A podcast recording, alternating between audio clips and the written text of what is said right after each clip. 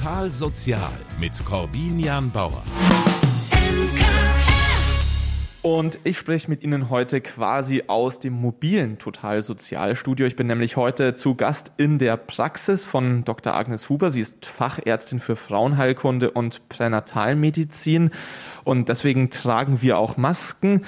Und wir unterhalten uns heute zu einem Thema, das zu den Erfahrungen relativ vieler Paare und Familien auch gehört, über das aber trotzdem immer noch selten gesprochen wird, nämlich Frühverluste in der Schwangerschaft Fehlgeburten und die kommen, Frau Dr. Huber, häufiger vor, als manch einer denkt. Ja, das betrifft so ungefähr 12 Prozent aller Paare eine frühe Fehlgeburt. Insgesamt liegt die Rate wahrscheinlich noch sehr viel häufiger, aber gewertet wird es erst, wenn man ein Embryo gesehen hat, wenn man eine positive Herzaktion auch gesehen hat. Mit den heute sehr zuverlässigen Schwangerschaftstesten machen wir jetzt auch oft die Erfahrung, dass es für Eltern heute schon unter Umständen etwas sich als früher Verlust und frühe Fehlgeburt darstellt, weil sie den positiven Test hatten, wo früher einfach vielleicht die Menstruation ein paar Tage später gekommen wäre und man sich noch nicht als schwanger empfunden hätte. So eine Fehlgeburt, die ist für die Eltern von so einem toten Kind natürlich auch eine schwere seelische Belastung, beziehungsweise kann eine schwere seelische Belastung sein, bis hin zu einer Wahrnehmung als richtigen Schicksalsschlag. Hilfe bekommen Betroffene beim Verein Verweis der Eltern und trauernde Geschwister. Astrid Gosch-Hagenkort engagiert sich dort. Frau Gosch-Hagenkort, wie begleiten Sie denn Betroffene? Wir haben gerade für die sogenannten Sternkinder nochmal vor drei Jahren unser Münchner Sternkindsnetzwerk gegründet, ein besonderes Projekt im Rahmen der verwaisten Eltern. Und wir begleiten dort die Eltern in Einzel- und Paarberatungen, in verschiedenen Gruppenangeboten, die wir für die betroffenen Eltern haben. Dazu gibt es ähm, verschiedene Veranstaltungen, Seminare, auch übers Wochenende, ähm, wo sich die Eltern untereinander austauschen können. Sie sprechen jetzt von toten Kindern, von Sternenkindern, von frühen Verlusten. Wie spricht man überhaupt von diesem Szenario? Also ein Begriff, der lange Zeit verwendet worden ist und den ich auch noch wahrnehme, ist der Begriff Abgang zum Beispiel. Mit dem tue ich mir ein bisschen schwer, weil der klingt sehr objektiv und sehr verdinglichend. Dann früher Verlust in der Schwangerschaft ist sehr sperrig. Das ist ein großer Begriff, auch wenn er eine größere Sensibilität schon zum Ausdruck bringt. Fehlgeburt ist so ein Kompromiss, aber da steckt ja auch mit drinnen, dass da in irgendeiner Form was falsch gelaufen ist und dass da irgendwo ein Fehler ist. Wie spricht man denn jetzt am sinnvollsten von einer frühzeitig zu einem Ende gekommenen Schwangerschaft, Frau Goschhagenkort? Was sind da Ihre Erfahrungen? Also meine Erfahrungen sind, dass die Eltern gerade bei den sogenannten frühen Verlusten sehr unterschiedlich reagieren, dass es da eine ziemlich große Spannbreite gibt. Zum einen haben wir Eltern, die das eher, ja, sag ich mal, biologisch sehen und sagen, ja, die Natur hat so gewollt, das ist was ganz Natürliches, das kommt vor, wir versuchen es einfach wieder und die das jetzt nicht so betroffen macht. Und für andere Eltern, vielleicht gerade wenn eine lange Kinderwunschzeit dem schon vorangegangen ist, ist es ein ganz schlimmer Verlust, die sich dann vielleicht auch gar nicht trauen, ihre Trauer vielleicht nach einem Verlust in der zehnten Woche zu äußern und sich dann auch die Erlaubnis von uns abholen müssen, trauern zu dürfen. Uns ist es ganz, ganz wichtig, dass wir immer von den Kindern dahinter sprechen, weil eine Fehlgeburt, das ist ja nur der Vorgang. Es geht ja immer um ein fehlgeborenes Kind dass man das den Eltern begreiflich macht, dass man da an ihrer Seite ist, dass man immer dieses Kind sieht, was es ja für die Eltern auch ist. Frau Dr. Huber, wie machen Sie das im medizinischen Kontext? Also es gibt Eltern, für die ist ein Kind quasi erst bei der Geburt dann ein Kind und es gibt Eltern, die geben ihrem Kind schon beim Schwangerschaftstest auch einen Namen und da ist ja auch eine große Spannweite dazwischen, worauf Sie Rücksicht nehmen müssen. Wie benennen Sie das und wie gehen Sie damit um? Also ich spreche auch immer vom Kind in jeder Schwangerschaftswoche, wenn man ein Embryo oder einen Fetus sieht. Ich glaube, dass eben für die Eltern diese Vision, die sie mehr oder minder schon zu irgendeinem Zeitpunkt in der Schwangerschaft auf die Zukunft, auf möglicherweise das nächste Weihnachtsfest, auf irgendein Ereignis hin entwickeln, dass sie da ein Kind haben. Und die Medizin hat früher gedacht, wenn man vom Embryo oder vom Fetus spricht, dann würde es die Eltern vor der Trauer beschützen. Und wir wissen, das macht es für viele Eltern schlimmer. Also spreche ich vom Kind und versuche dann im Verlauf auch wahrzunehmen, was brauchen die Eltern. Aber ich spreche immer vom Kind. Also das ist individuell, aber allgemein kann man sagen, man braucht einfach großes Fingerspitzengefühl bei dem Thema. Und Frau Goschhagenkurt, Sie sind auch Koordinatorin beim Projekt Münchner Sternenkind-Netzwerk. Und gemeinsam mit dem LMU-Klinikum München, da haben Sie auch kürzlich einen Fachtag organisiert, wo Ärzte, Seelsorger, Therapeuten, Hebammen und Beratungsstellen da ihre Erfahrungen auch ausgetauscht haben. Warum haben Sie denn diesen Fachtag veranstaltet? Was war da Ihr Hauptziel? Das Hauptziel ist das Verständnis für diese Eltern und für diese Unterschiedlichkeit, für diese Feinfühligkeit noch ein bisschen mehr in den Fokus zu rücken, die Gedanken darüber anzuregen. Ähm, Gerade vielleicht auch, wenn ich in einem stressigen Klinikalltag stecke und das vielleicht zu meinem täglich Brot gehört, trotzdem sich immer wieder auch in die Lage hineinzuversetzen, dass mir gegenüber eine Frau, ein Paar sitzt, für die das jetzt ein Weltuntergang sein kann. Und den Titel Frühe Verluste in der Schwangerschaft haben wir für den Fachtag deswegen gewählt, um durchaus auch Schwangerschaftsabbrüche dort mit hineinzuziehen. Es geht auch um den sogenannten NIP-Test und medizinisch induzierte Fehlgeburten oder Abtreibungen dann, dass wir auch diese Kinder und die Eltern in ihrer Situation nicht ganz außen vor lassen und um das dann noch ein bisschen weiter zu fassen, deswegen haben wir den Titel so gewählt. Da gehen wir dann auch später in der Sendung noch ein bisschen genauer darauf ein. Vielleicht können Sie mir mal erklären, Frau Dr. Huber, was passiert denn eigentlich bei einer Fehlgeburt? Was für medizinische Vorgänge werden darunter verstanden? Also ähm, es gibt die von der Natur eingeleitete Fehlgeburt. Die Frau merkt zum Beispiel, dass sie Blutungen bekommt, dass der Körper sich beginnt von der Schwangerschaft zu verabschieden. Dafür kann die Blutung ein Zeichen sein. Es können aber Blutungen in der Schwangerschaft auch bei völlig normalen, intakten Schwangerschaften nicht selten vorkommen. Und es gibt auch die Situation einer der medizinische Ausdruck wäre Mist-Abortion, wo ein Kind im Mutterleib der Herzschlag aufhört, aber wir von außen hin nichts merken. Also keine Blutung zum Beispiel. So würde man das bis zur 14. Schwangerschaftswoche ungefähr rein medizinisch bezeichnen. Also es ist an sich ein natürlicher Vorgang. Was passiert im Körper einer Frau und warum ist es dann in manchen Fällen trotzdem wichtig, dass es auch medizinische Begleitung gibt? Also es gibt einmal äh, natürlich die Wichtigkeit der psychischen Begleitung, der psychologischen Begleitung, die ganz viel eben auch durch die Hebammen mitgetragen wird. Und dass wir eben Frauen erleben in einer Situation, wo plötzlich von einer Minute unter Umständen auf die andere nichts mehr so ist wie vorher gedacht und gewünscht. Und in der Schwangerschaft ist es ja eine völlig andere hormonelle Situation. Davon verabschiedet sich der Körper auch wieder und das ist eben auch gerade für die Psyche der Frau eine ganz große hormonelle Herausforderung auch. Eine vorzeitig beendete Schwangerschaft kann ja auch zu anderen physischen Komplikationen führen. Die kommen vielleicht nicht in allen Fällen vor. Trotzdem ist es da dann besonders wichtig, dass man ärztliche Unterstützung hat. Ähm, was sind das für Fälle? Warum braucht es da auch eine physische medizinische Versorgung?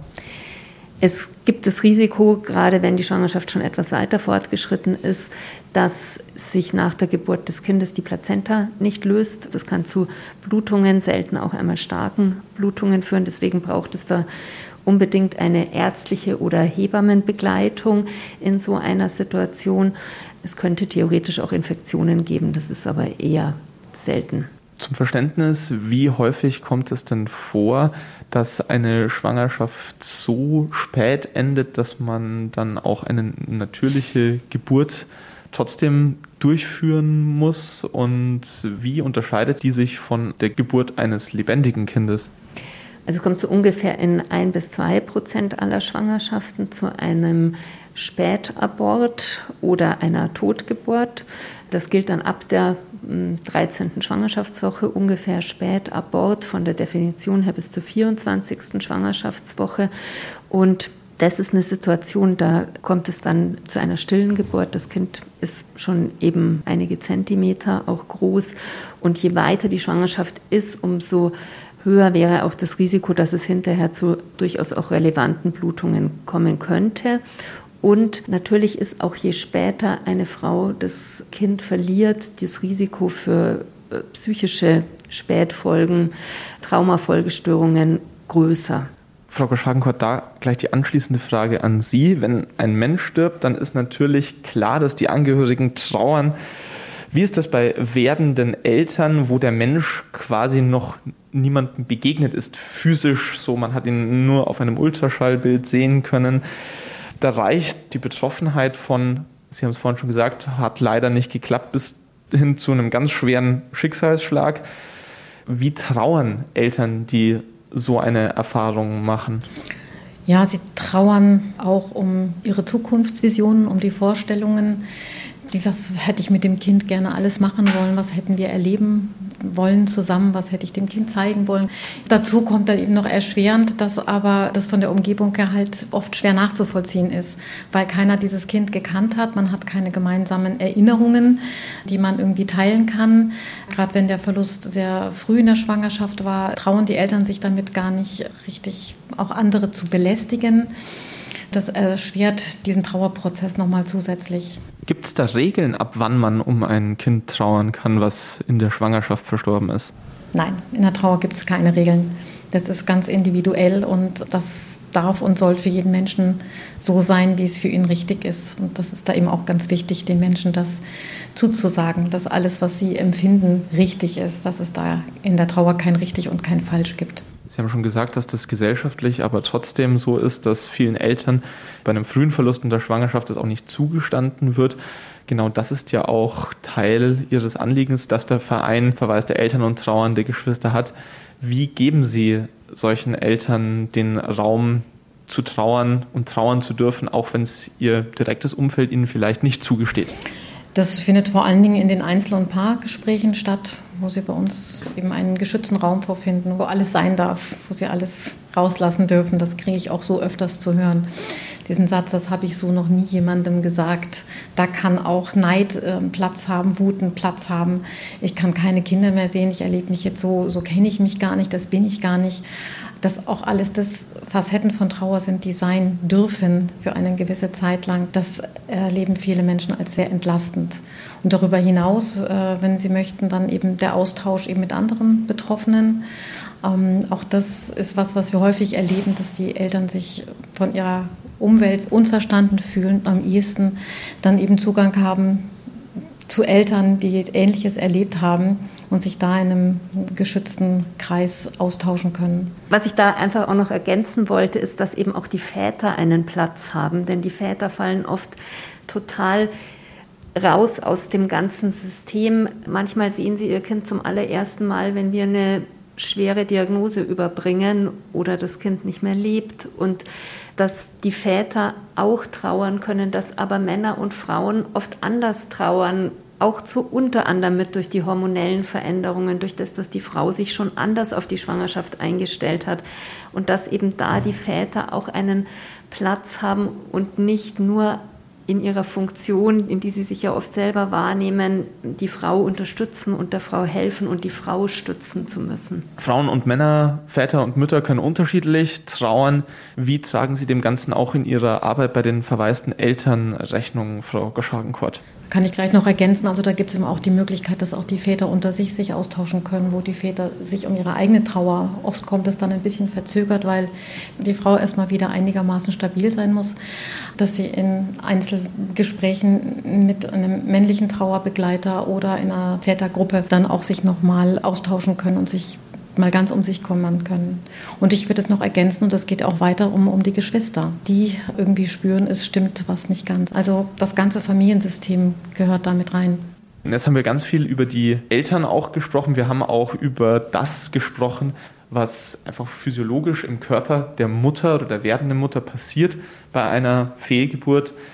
Jetzt muss ich aber auch noch mal fragen, was passiert denn, Sie haben es schon gesagt, bei einem sogenannten späten Abort, wo das Kind schon einige Zentimeter groß ist, wo es nicht einfach eine Blutung ist. Was passiert denn mit dem Fötus? Was passiert denn mit dem gestorbenen Kind danach? Ich könnte mir auch vorstellen, dass das für viele Eltern schon auch eine Bedeutung hat, dass sie wissen, was passiert mit ihrem Kind. Das hat eine ganz riesengroße Bedeutung für die Eltern und deswegen ist es auch so wichtig, dass Eltern in solchen Situationen von Teams begleitet werden, die Erfahrung damit haben, die keine Berührungsängste haben und die schon einige und viele Eltern durch solche Situationen durchbegleitet haben. Und wenn wir am Anfang bei einer späten Abortsituation das ansprechen, dass die Eltern hinterher das Kind anschauen können und sie auch dazu ermutigen, dann ist es für viele Eltern oft sehr, sehr angstbelastet. Und ich finde es auch hier einfach wichtig, die Zeit mit reinzubringen. Sie müssen das nicht jetzt entscheiden entscheiden Sie es dann und folgen Sie dann Ihrem Herzen. Und dann hat man Leute neben sich, die einen da gut begleiten. Es gibt viele, viele Rituale, da haben die verwaisten Eltern wahnsinnig viel auch dafür getan und die Sternenkindergruppen. Und ich ermutige die Eltern auch Kontakt mit Bestattern aufzunehmen. Es gibt hier in München tolle Bestatterinnen,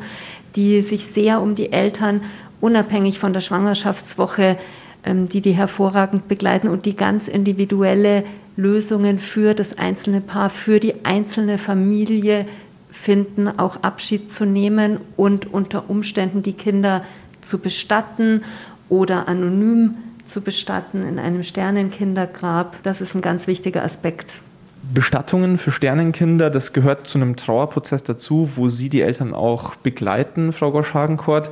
Wie kann man sich denn so etwas vorstellen? Gibt es da trotzdem eine allgemeine Form der Bestattung oder schauen Sie auch, dass Sie da eine individuelle Lösung finden?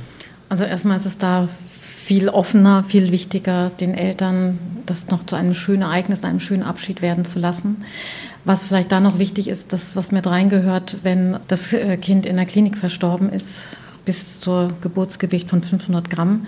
Können die Eltern es immer individuell bestatten, sie müssen es aber nicht. Weil in dem Fall ist dann die Klinik in der Pflicht, dieses Kind zur Ruhe zu betten. Also kein Kind wird mehr, wie es ja vor einiger Zeit war, mit dem organischen Abfall entsorgt, sondern auch diese Kinder werden dann gemeinschaftlich bestattet, meistens kremiert und an mehreren Terminen, wo die Eltern dann auch eingeladen werden oder zu einer gemeinsamen Trauerfeier. Also diese Möglichkeit gibt es für die Kinder bis 500 Gramm auch. Darüber hinaus müssen die Eltern das Kind individuell bestatten oder mit äh, bestatten bei Oma und Opa oder wenn es schon ein Grab gibt, das dort mit hineinzulegen. Das ist auch für viele Eltern ein tröstlicher Gedanke, dass Oma oder Opa jetzt da sind und das Kind dann mit dazukommt. Zur Bestattung an sich ermuntern wir auch da die Eltern wirklich, sich Zeit zu lassen, ihren Weg zu suchen. Das kann ganz unterschiedlich sein mit einem Bestattungsinstitut. Manche machen da auch sehr viel alleine oder haben vielleicht Freunde in ihrem Kreis, die Musik machen, die selber vielleicht eine Rede halten oder so. Also da ist es mal wesentlich offener und oft ist es sehr viel farbenfroher und unkonventioneller, als man es vielleicht so gerade bei uns von einer guten katholischen Bestattung gewohnt ist. Also es ist auf alle Fälle möglich, eine Beerdigung für ein in der Schwangerschaft verstorbenes Kind in aller Form durchzuführen. Wir sprechen jetzt immer von Schwangerschaftsabbrüchen oder von Fehlgeburten im Zuge eines medizinischen Unglücks, würde ich jetzt mal sagen. Also es ist ungeplant, es ist eigentlich nicht gewollt. Aber es gibt natürlich auch die Möglichkeit, dass ein Schwangerschaftsabbruch gewollt ist. Und Frau Dr. Huber, Sie sind Spezialistin für den sogenannten NIPT, das ist die Abkürzung für den nicht-invasiven Pränataltest. Was verbirgt sich denn dahinter? Also zunächst möchte ich mal sagen, ich bin Pränatalmedizinerin und der NIPT ist ein kleiner Teil der Pränatalmedizin. Das ist mir einfach ganz wichtig. NIPT ist der Überbegriff dafür, dass man über eine Blutabnahme bei der Mutter die sogenannte zellfreie DNA aus der Plazenta untersuchen kann, die ins Blut der Mutter ausgeschieden wird. Und anhand dieser Untersuchung kann man dann im Labor auf bestimmte häufige Krankheiten untersuchen, die drei, für die das jetzt seit letztem Jahr im Juli von den Krankenkassen übernommen wird, sind die Trisomie 21 und die Trisomie 18 und die Trisomie 13. Das sind die drei häufigsten genetischen Erkrankungen, die drei häufigsten Chromosomenfehler. Was macht man denn in einem Fall, in dem jetzt der Test ergibt, dass eine von diesen Erkrankungen, also es hat ja auch was mit der Art der Trisomie zu tun, mit Trisomie 21 kann man ja sehr gut leben, aber es gibt ja Trisomie-Varianten, bei denen ein Kind auch nicht lebensfähig ist, zumindest nicht langfristig lebensfähig ist. Wie geht man dann mit so einer Diagnose um, wenn Sie quasi das Testergebnis haben? Also für uns ist sowas immer ein Notfall in der Begleitung der Eltern nicht ein Notfall, in dem, dass man schnell aktiv werden muss in irgendeiner Entscheidung, aber ein Notfall in Eltern, die sich plötzlich in einer Krisensituation wiederfinden und mit einer möglichen Erkrankung konfrontiert sind.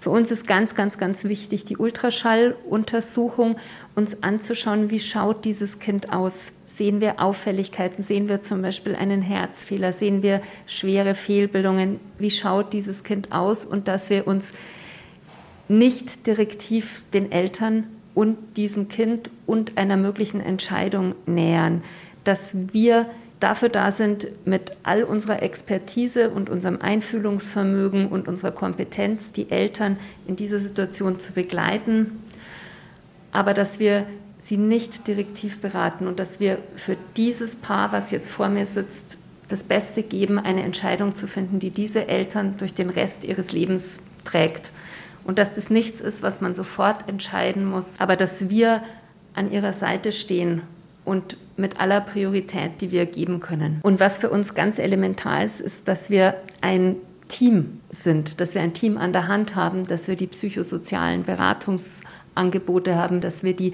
Selbsthilfegruppen haben, dass wir die Genetiker haben, die den Befund auch nochmal genetisch erklären.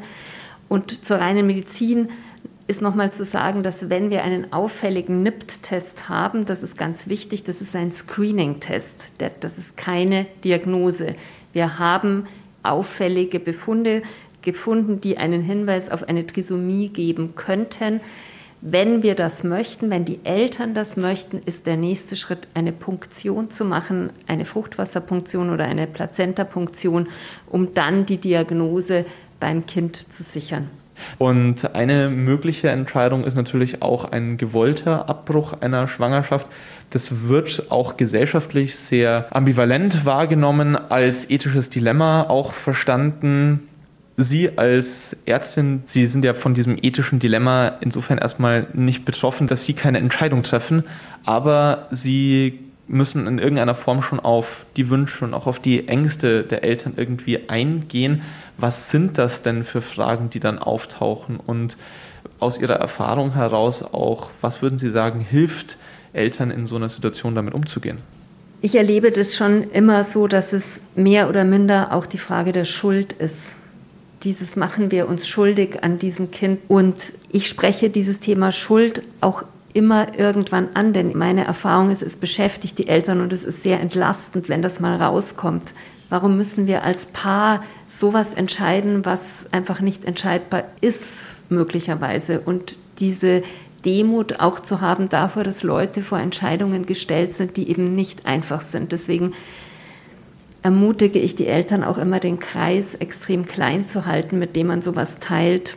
Mich macht meine Arbeit sehr demütig auch vor dem, wie Leute sich entscheiden, die vielleicht, solange man nicht in einer Situation ist, gedacht hätten, jedes Kind ist willkommen, ich kann alles tragen und die plötzlich mit ganz anderen inneren Gefühlen konfrontiert sind. Und das versuche ich mit Zeit und drüber schlafen und widersprechen und nochmal mit jemand anderem sich beraten, in die Beratungsstelle gehen, das herauszufinden, womit sie weiterleben können. Inwiefern begleiten Sie, Frau Gosch-Hagenkort, mit Ihrem Verein auch Eltern, die so eine Entscheidung treffen mussten und die sich mit ihrer Schuldfrage und grundsätzlich mit den Konsequenzen ihrer Entscheidung dann schwer tun? Indem wir Räume aufmachen, wo diese Gefühle sein dürfen, wo sie darüber sprechen können wo auch bei uns nicht die Haltung vorherrscht, es ist meine Aufgabe als Trauerbegleiterin, diese Schuldgefühle wegzumachen. Die haben oft auch eine Funktion in Form von einer Bindung an, an dieses Kind noch. Also da zu schauen, was, was steht dahinter eigentlich, hinter diesen Schuldgefühlen und immer wieder drüber sprechen zu können und den Austausch eben auch vielleicht mit anderen Betroffenen, die vielleicht genau die gleiche Geschichte hatten. Also auch das gehört mit dazu.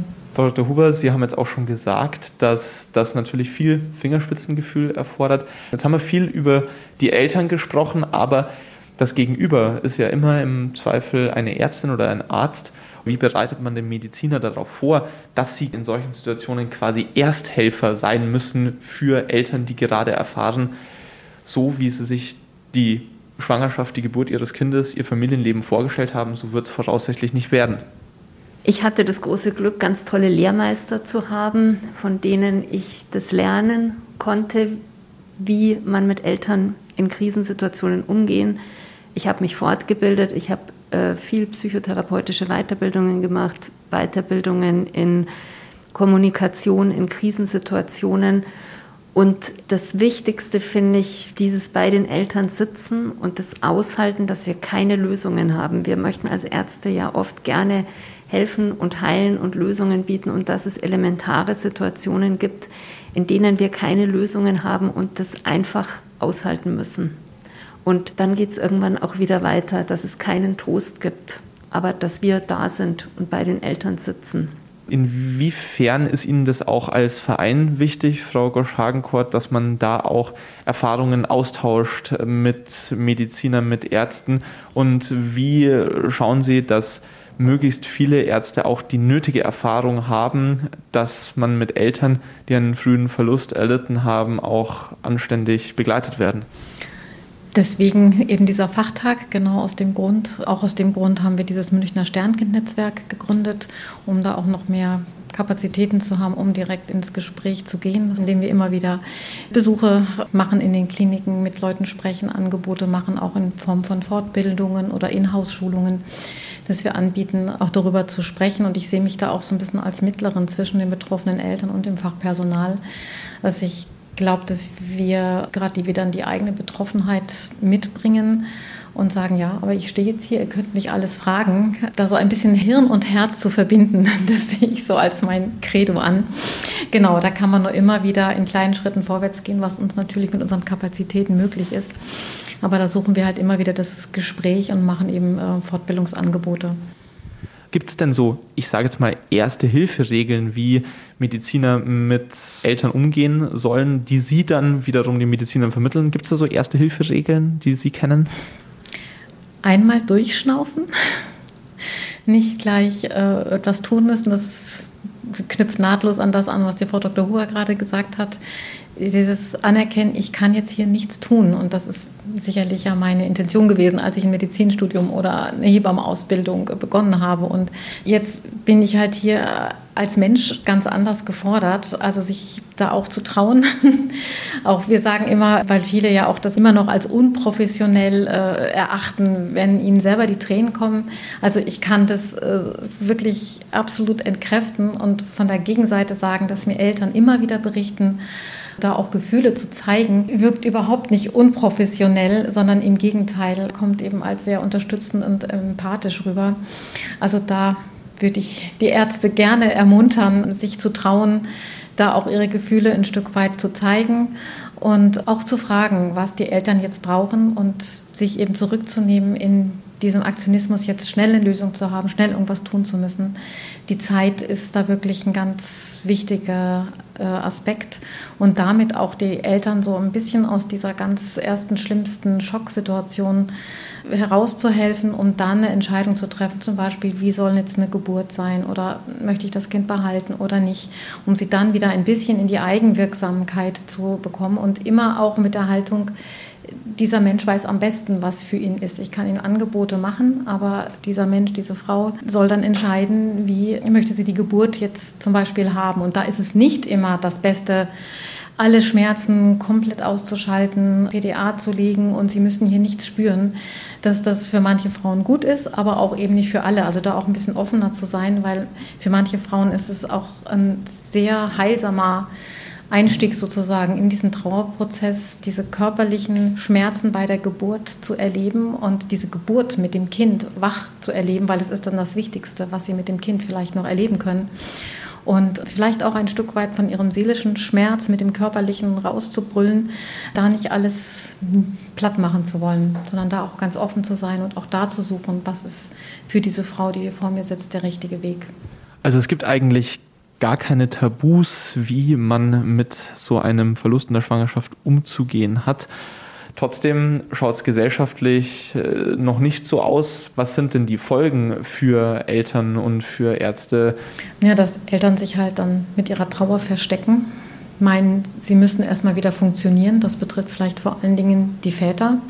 Und oft geht es dann halt nach hinten los, bis zu dem Punkt, dass sie dann halt irgendwelche körperlichen Symptome entwickeln, wo sie dann erst Jahre später dann wieder gucken müssen, wo kommt denn das jetzt her?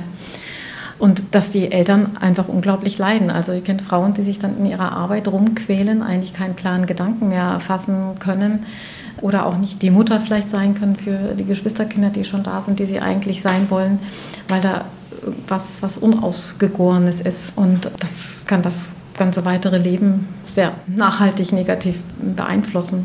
Hätten Sie aus Ihrer Erfahrung als Ärztin, die häufiger in so einer Situation ist, hätten Sie da Tipps, wo Sie sagen, auf die Art und Weise kann man sich auch, wenn man im Verwandtenkreis, im Bekanntenkreis einen solchen Fall mitbekommt, richtig reagieren beziehungsweise nicht falsch reagieren. Viele Leute ziehen sich ja zurück, sprechen gar nicht darüber, trauen sich nicht mehr, so ein Paar zu treffen. Was würden Sie denn sagen, sind so vielleicht so Faustregeln, die man sich auch als Angehöriger da im Umgang vor Augen halten darf?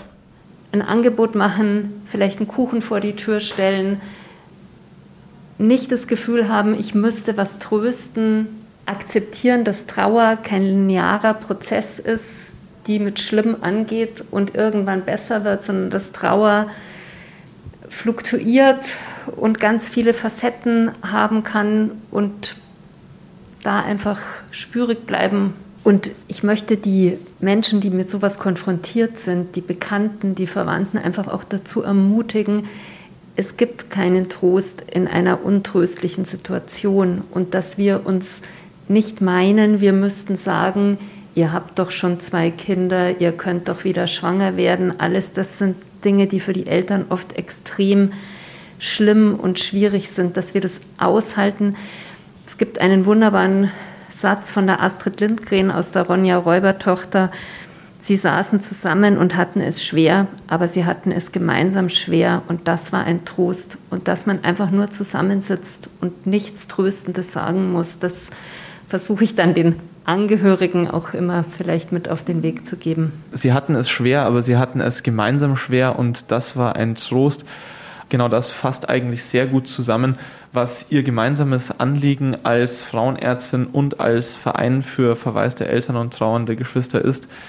Eltern, die mit einem frühen Verlust in der Schwangerschaft umgehen müssen, anständig zu begleiten, individuell an der Hand zu nehmen und in einer Situation, die man nicht gut machen kann, wo man eben den Menschen das Gefühl geben kann, sie sind nicht alleine und sie müssen diese Herausforderung auch nicht alleine bewältigen. Vielen Dank dafür, dass Sie mir so ausführlich über so ein schweres Thema Rede und Antwort gestanden haben. Ich war heute zu Gast in der Praxis von Dr. Agnes Huber und habe dort mit ihr und mit Frau Astrid Gosch-Hagenkort von den verwaisten Eltern über das Thema frühe Verluste in der Schwangerschaft, Fehlgeburten gesprochen. Und die gesamte Sendung, die können Sie auch nochmal nachhören auf münchner-kirchenradio.de oder Sie abonnieren den Podcast total sozial beim Streamingdienst Ihrer Wahl. Mein Name ist Corbina Bauer. Ich verabschiede mich, sage danke fürs Zuhören und bis zum nächsten Mal. Total Sozial im Münchner Kirchenradio, auf DAB Plus, im Netz und jederzeit als Podcast auf MK Online. Münchner Kirchenradio.